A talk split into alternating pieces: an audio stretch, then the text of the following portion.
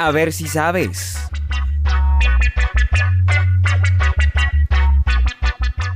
Muy bien amigos, bienvenidos. Mi nombre es Camilo Rodríguez Lucmi y en este programa compartiremos algunas curiosidades que tal vez desconocías. A ver si sabes.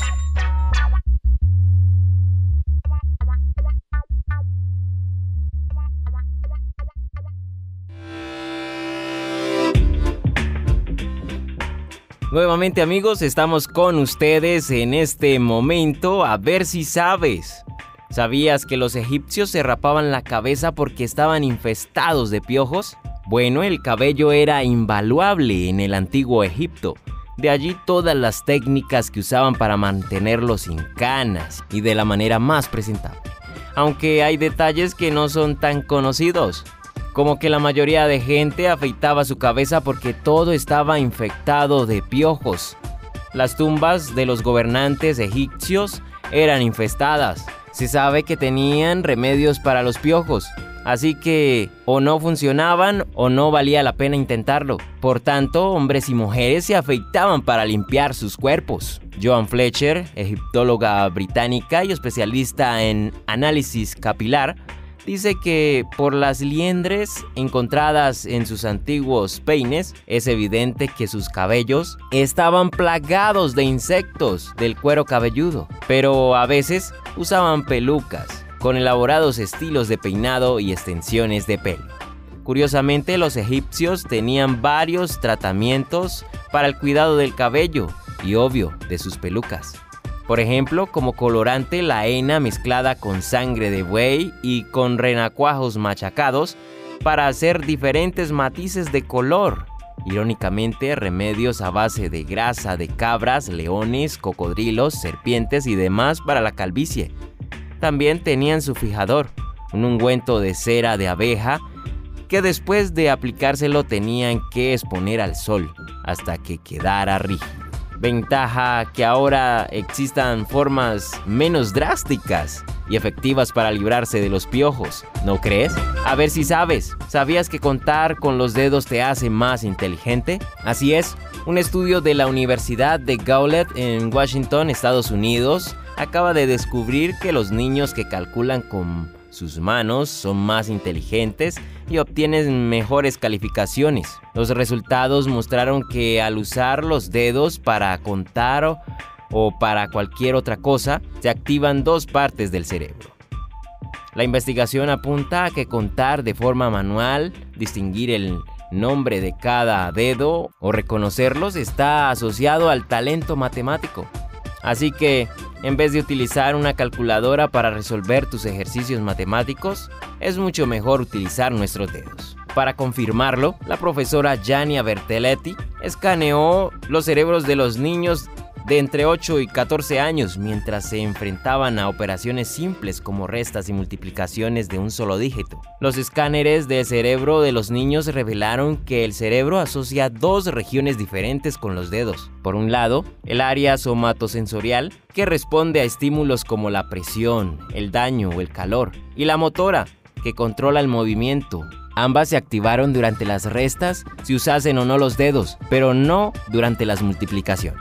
Y es que solo al restar se utilizan los dedos ya que es un cálculo más sencillo donde la comprensión tiene mucho que ver. Sin embargo, los científicos todavía no tienen claro es si el hecho de reconocer los dedos hace que los niños sean mejores en matemáticas o si es la propia matemática la que mejora el reconocimiento de las manos. Lo que es completamente verdad es que el niño con mejor percepción de sus dedos suele ser mejor en el cálculo.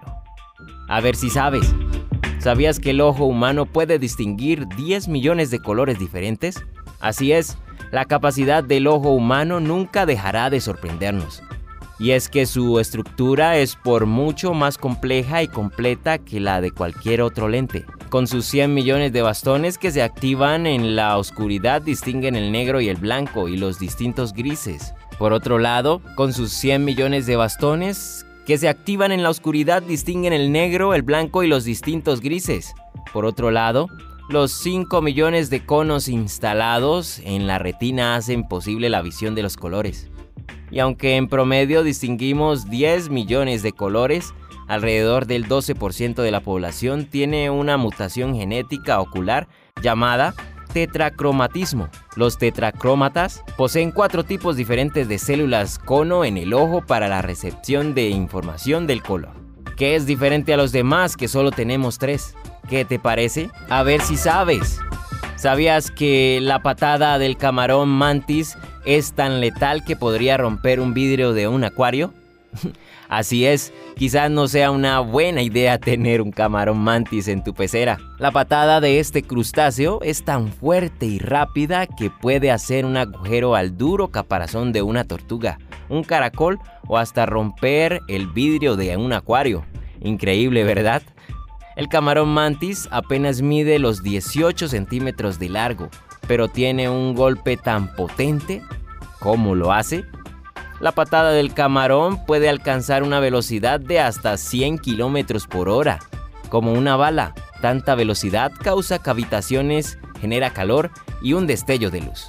Sus garrotes, que solo miden 5 milímetros de ancho, tienen varias capas de minerales, como el hidrociapatita, que lo hacen muy resistentes, logrando dar en toda su vida unos 50.000 golpes.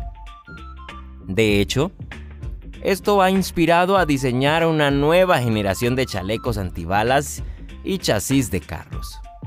La velocidad del impacto es posible gracias a una especie de resorte y de palanca que tiene en sus patas y que libera la energía almacenada en poco tiempo.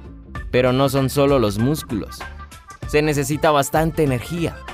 El camarón debe generar 200.000 watts de poder por una libra de músculo, algo que ningún músculo podría hacer. Así que traba su pata y luego contrae sus músculos. La energía almacenada dañaría su pata si no fuera por el resorte que posee. Este resorte, en forma de montura, puede acumular enormes cantidades de energía sin romperse cuando se comprime. Cuando el camarón mantis quiere atacar, solo tiene que liberar dicho resorte. Así, es capaz de romper algo tan duro como el caparazón de un caracol para alimentarse. Se han sabido casos en los que algunos camarones mantis han roto vidrios de acuarios, pues al llegar a la esquina se topan con la pared de vidrio y lo único que hacen es atacar, como lo haría con una víctima.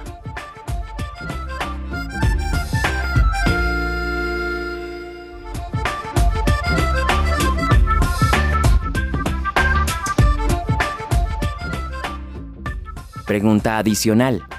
¿Sabes cuál es la capital de Argentina? Si tu respuesta fue Buenos Aires, es correcto.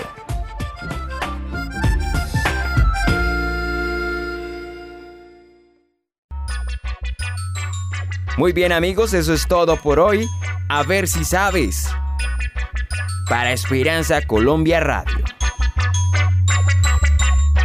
Disfruta de nuestra programación en www.esperanzaradio.co.